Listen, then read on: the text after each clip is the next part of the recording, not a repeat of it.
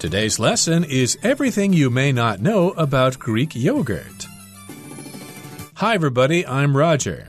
And I'm Helen. And in today's program, we're going to talk about a food item, and that food item is yogurt. Are you a big fan of yogurt, Helen? I'm not a fan of yogurt, but I'm a big fan of Greek yogurt, not yogurt in general, because I don't really like sweet yogurt with fruit inside, whereas Greek yogurt is different because it's not as sweet, and I like that. Mm -hmm, indeed. So, of course, if you're eating yogurt, a lot of the yogurt available in convenience stores is quite sweet. They do add quite a lot of sugar to it, and Greek yogurt is not so sweet. And of course, if it's not so sweet, it's probably better for you. So that's what we're going to be talking about today Greek yogurt, everything you may not know about Greek yogurt. So let's begin our lesson by listening to the first part, and we'll come right back. Everything you may not know about Greek yogurt. With over 2,000 years of history and substantial popularity around the world, Greek yogurt is an everyday part of many people's diets. But how much do you actually know about this delightful dairy product? Let's take a closer look at this nutritious and popular food. 大家好，第一部分我们来介绍形容词 substantial，它的意思是大量的、可观的或是重大的。例如，The company took out substantial loans to cover its losses。该公司贷了一大笔钱来填补亏损。再来，我们看到形容词 delightful，它的意思是愉悦的、令人开心的或是宜人的。例如，What a delightful weekend we had in the countryside！ 我们在乡间度过多么愉快的一个周末啊！又或者说，Marcia and I had a delightful chat over afternoon tea。我和 Marcia 边喝下午茶边愉快的闲聊。接下来，我们看到形容词 nutritious，这个字的意思是富含营养的或是营养丰富的。例如，Olivia always prepares a nutritious dinner for her family. Olivia 总是为她的家人准备富含营养的晚餐。或是 ，I usually have a nutritious salad for lunch. 我午餐通常会吃一份营养丰富的沙拉。另外，补充这个字的相关名词 nutrient，n u t r i e n t nutrient，意思是营养物或是养分。例如。a mother's breast milk has all the important nutrients a baby needs. 母亲的母乳含有婴儿所需要的所有重要营养物。或者 ，junk food can be very tasty, but is generally lacking in nutrients. 垃圾食品可能非常美味，但通常缺乏营养。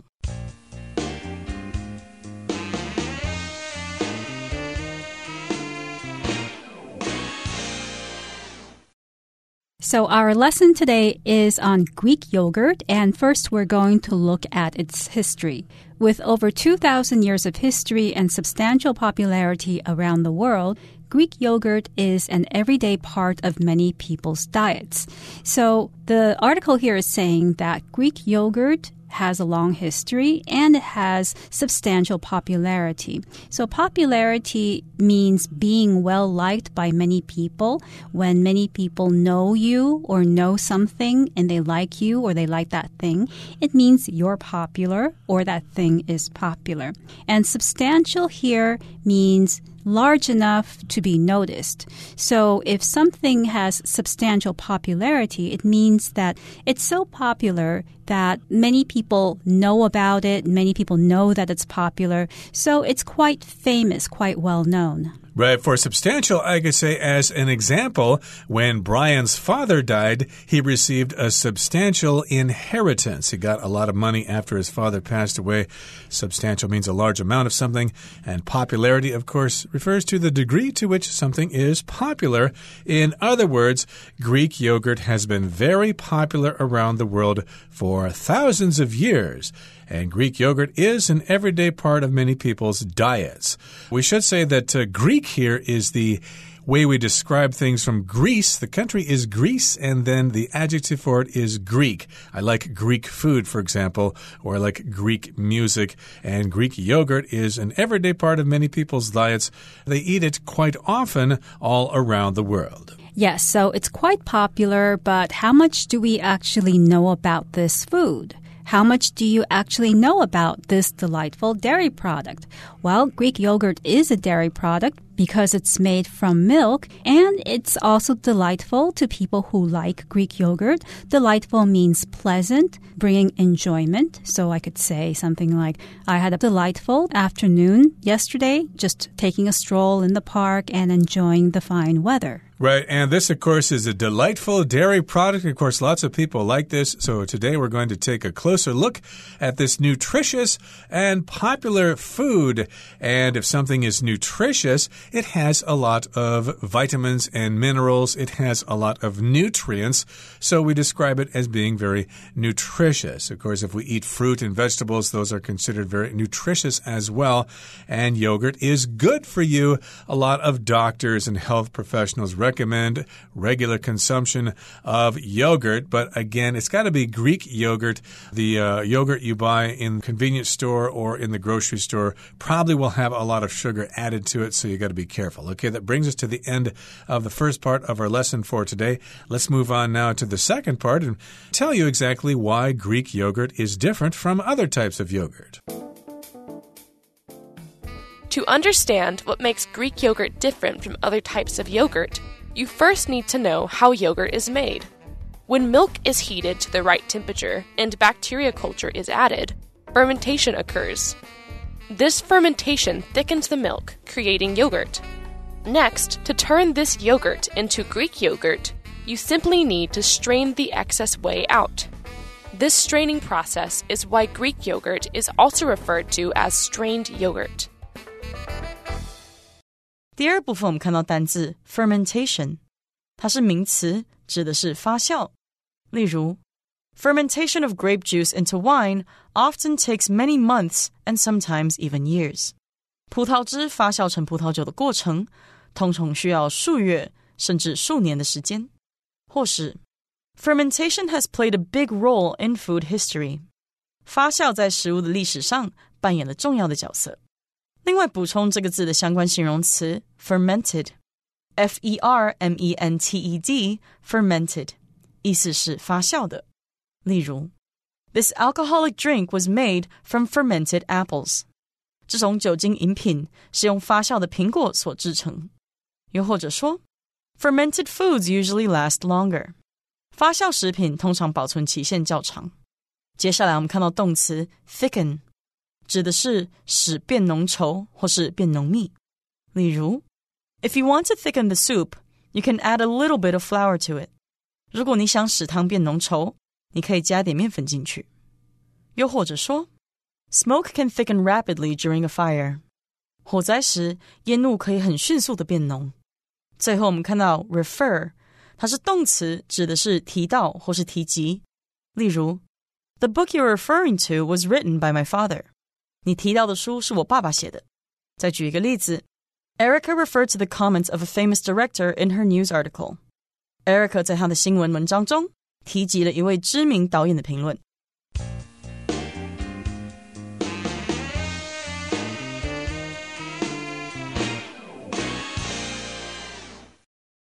To understand what makes Greek yogurt different from other types of yogurt, you first need to know how yogurt is made. So now we're going to look at the process of making Greek yogurt.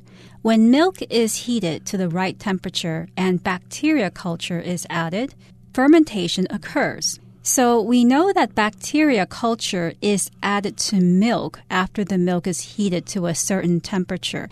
Now, bacteria culture refers to the growth of bacteria in a substance that contains nutrients. So bacteria, of course, are the little organisms that sometimes can cause diseases. Sometimes they're bad for you, but sometimes bacteria can also be good for you. There are good bacteria and bad bacteria.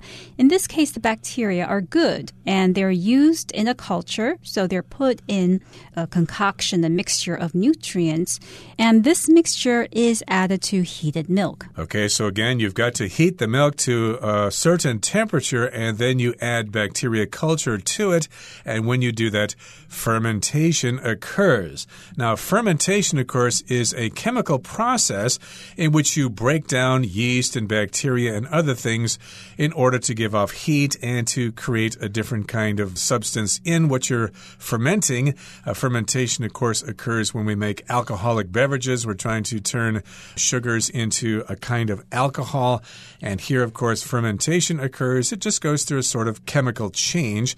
And this fermentation thickens the milk creating yogurt. So if you have this fermentation because of the heat and because of the bacteria culture, the result is yogurt because it thickens the milk. Now, to thicken something means to make it thicker. And when something's thick, it's kind of a little harder than liquid. Like, for example, water is not so thick, but oil for your car is quite thick. And in this case, yogurt is quite thick. It's a lot thicker than milk. You can almost chew it when you eat it. Yes, and next, to turn this yogurt into Greek yogurt, you simply need to strain the excess whey out. So after the fermentation process, the milk becomes thicker. And in order to turn this yogurt, because now we already have yogurt, but if you want to turn this into Greek yogurt specifically, you need to strain the excess whey out. So, whey, first of all, is the watery part of milk, of sour milk, that is separated from the thick part. So after fermentation, the milk thickens, but there's still a part that's watery, and you need to take out this excess watery part which is called whey. And excess here means an amount that's larger than what's necessary or what's wanted. So you can say, for instance, if you have excess baggage when you go on a trip, sometimes they won't let you on the plane because you're only allowed two bags in the cabin. But if you have three, then the third one is considered excess baggage, more than is required, and you may have to leave that piece of baggage off the plane. Right. So here, strain just means to filter something. You want to get rid of that extra whey or that excess whey, And of course, is spelled W H E Y. This reminds me of a nursery rhyme we learned when I was a kid. Little Miss Muffet sat on a tuffet eating her curds and whey. When I learned that nursery rhyme, I had no idea what curds and whey were. And now I know. Curds, of course, are parts of cheese or milk when it gets kind of hard. And whey is kind of a liquid substance, which you don't want. If you want to have Greek yogurt, you need to strain that excess whey You need to get rid of it. And this straining process, or this filtering process, is why Greek yogurt is also referred to as strained yogurt. So here we have the word refer, oftentimes used with the word to to refer to something as something else. We could say that uh, my nickname is John the Spider, so sometimes I'm referred to as John the Spider. I'm just making that up because my name actually isn't John.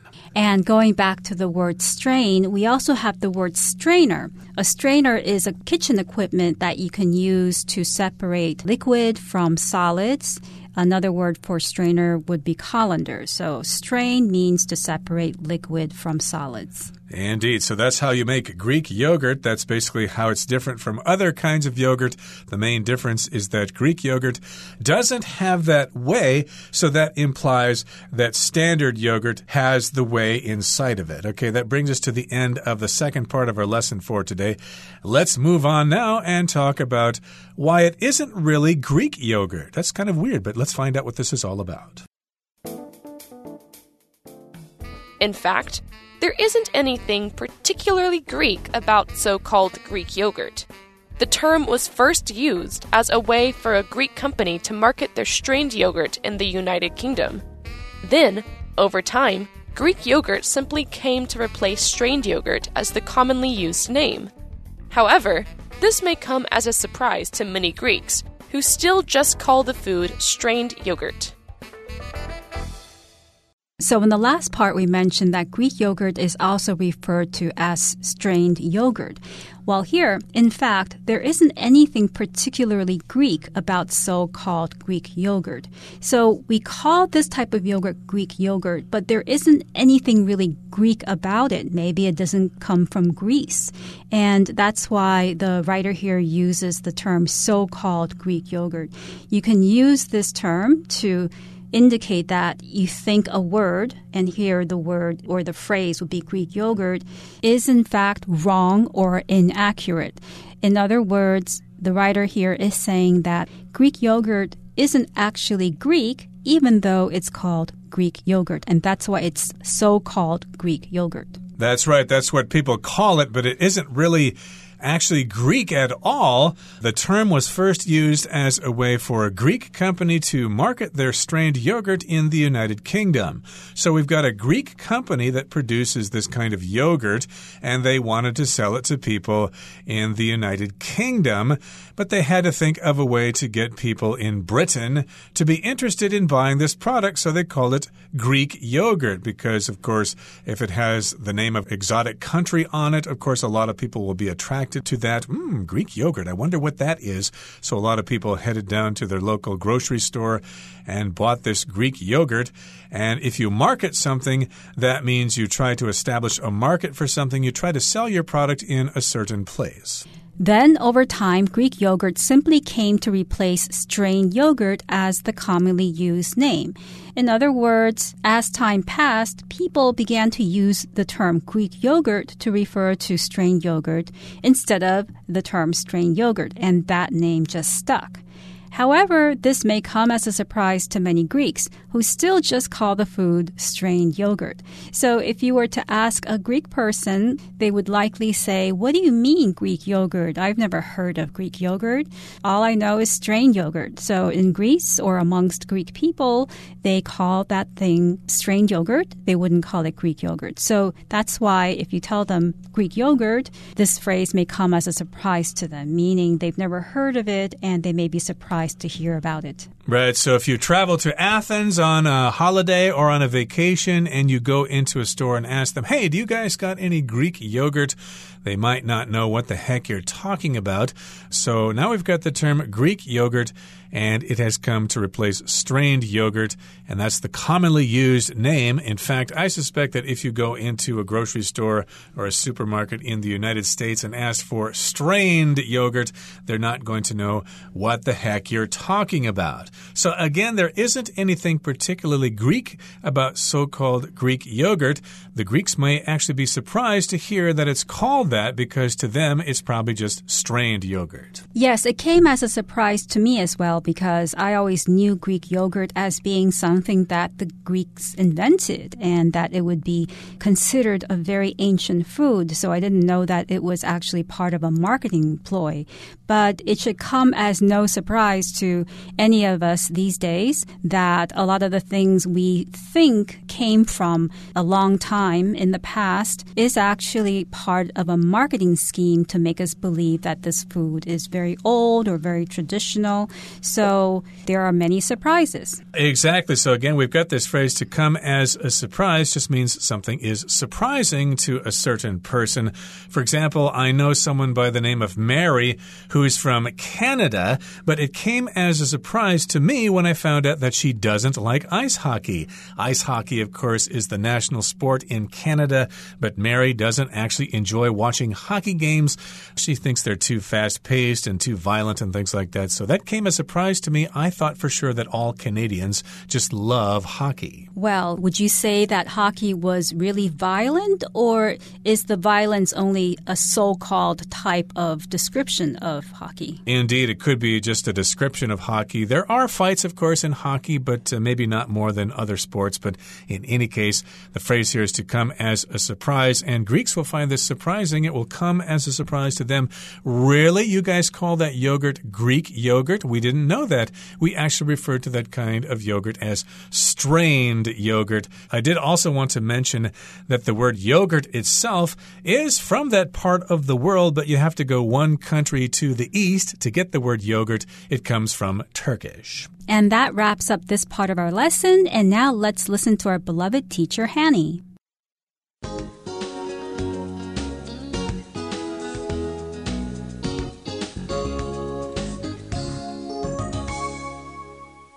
各位同学，大家好，我是 Hanny。我们来看今天的文法重点课文第二部分，先介绍了优格的制作方式。那么接下来他就提到说，要把这种优格变成希腊优格，你只需要滤掉多余的乳清即可。那文中是用 turn this yogurt into Greek yogurt 来表达把这种优格变成希腊优格。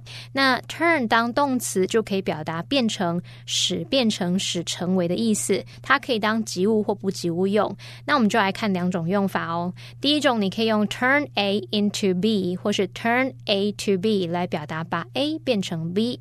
例如，The witch turned the princess into a sparrow。女巫把公主变成一只麻雀了。好，那第二个用法是 A turn into B，或是 A turn to B，可以表达 A 变成 B。像 In the story，the king and queen turned into stone。在故事当中，国王和皇后变成了石头了。 好，那补充一下，如果是用 turn to 当片语动词的话，后面可以接人或事物，是表达寻求什么的帮助、支持或是请教某人的意思。例如，Do you have anyone you can turn to for emotional support？你有任何人能让你寻求情感上的支持吗？好，另外我们可能也会看到 turn to 后面接了 drugs 或者是 alcohol 等等，这往往是指可能因为不开心而开始使用毒品啊、酒精来寻求慰藉。像 Mark turned to alcohol after his wife left him。Mark 在他的妻子离开他之后开始酗酒。好，那我们课文接着写到说，这个过滤过程啊，就是希腊优格也被称为水切优格的原因。那么文中呢是用 is also referred to as 点点点来表达也被称为什么什么。好，那我们来整理一下 refer to 的几个用法。第一个是 refer to A as B，可以表达将 A 称为 B，只称 A 为 B。那被动用法就是 A be referred to。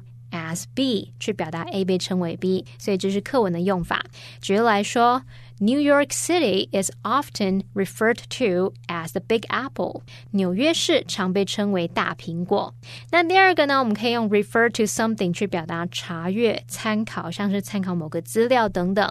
例如，Please refer to our website for more information。想知道更多资讯，请上我们的网站查阅。那第三个呢，可以用 refer to somebody or something 去表达提及、谈到，这尤其是指简短的谈到提。起，像 the whole thing was never referred to again，那整件事再也没有被提起过了。好，那第四个呢，我们还可以用 refer to 去表达指的是或是跟什么什么有关。像 What do the numbers refer to？诶，这些数字指的是什么呢？是跟什么有关呢？好，那以上是今天重点整理，我们来回顾今天单字吧。Substantial Robin received a substantial scholarship that will help her pay for college. Popularity. Parents are not sure what accounts for the new toy's popularity among children. Delightful. Mrs. Howard's class had a delightful time during their visit to the zoo. Nutritious. Armando had a nutritious salad packed with fresh vegetables for lunch. Strain. Florence used a special spoon to strain the spaghetti, separating it from the boiling water. Refer. I often refer to my best friend as my partner in crime because we do everything together.